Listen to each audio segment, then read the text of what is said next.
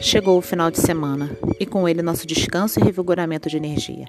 Por medida de segurança, ainda não podemos estar aglomerados. No entanto, nosso coração se aperta com a saudade de alguns familiares. Pode ser que na sua família tenha alguém acometido por essa doença maldita. Pode ser que o pânico, talvez de ficar doente, esteja te assolando.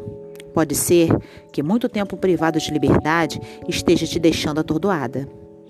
Pode ser também que você esteja se sentindo como se estivesse afundando com tantos problemas. Mas quando você pensar em arrumar uma válvula de escape que comprometa a sua saúde, pare, respire e pense. Comer vai me ajudar a resolver os meus problemas? No final de semana, se permita comer algo que goste. Eu sou contra todo e qualquer radicalismo, porém, Entenda que o essencial sempre será a moderação. Escolha uma coisa apenas e uma refeição apenas. Final de semana não tem essa de dia do lixo. Até mesmo porque você já conhece o significado ao pé da letra da palavra lixo, não é mesmo? Transforme a palavra lixo em gala. Que tal?